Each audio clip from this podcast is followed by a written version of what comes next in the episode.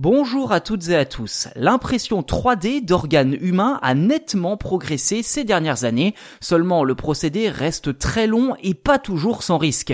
Ces difficultés, les chercheurs de l'université de Buffalo aux États-Unis pourraient l'avoir dépassé en mettant au point une méthode d'impression 3D qu'ils jugent 10 à 50 fois plus rapide que les technologies actuelles. Dans une vidéo YouTube publiée par l'université, il est possible d'admirer le timelapse de l'impression d'une main humaine. Grâce au procédé inventé par les chercheurs, l'opération ne prend que 20 minutes contre 6 heures en temps normal.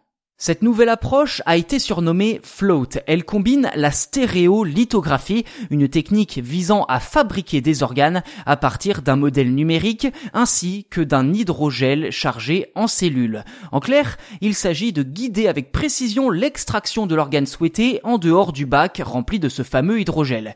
Au fur et à mesure que l'imprimante 3D éloigne le socle sur lequel est imprimé l'organe, ce dernier durcit au contact de la lumière, donnant petit à petit vie à une main, un pied, une oreille, bref ce que vous voulez, c'est ce qu'on appelle la photopolymérisation.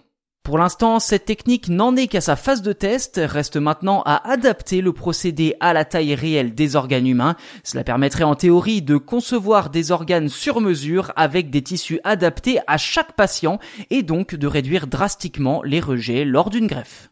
Voilà pour cet épisode consacré à la technologie float, permettant notamment d'imprimer des organes humains. N'hésitez pas à nous dire si d'après vous cela pourrait révolutionner la médecine ou si tout simplement il s'agit d'une énième expérimentation qui ne verra pas le jour. Pour le savoir, restez fidèles à Chose à savoir tech et si ce n'est pas déjà fait, n'hésitez pas à vous abonner au podcast sur votre plateforme d'écoute préférée. Ainsi, vous serez les premiers informés lors de la sortie d'un futur numéro.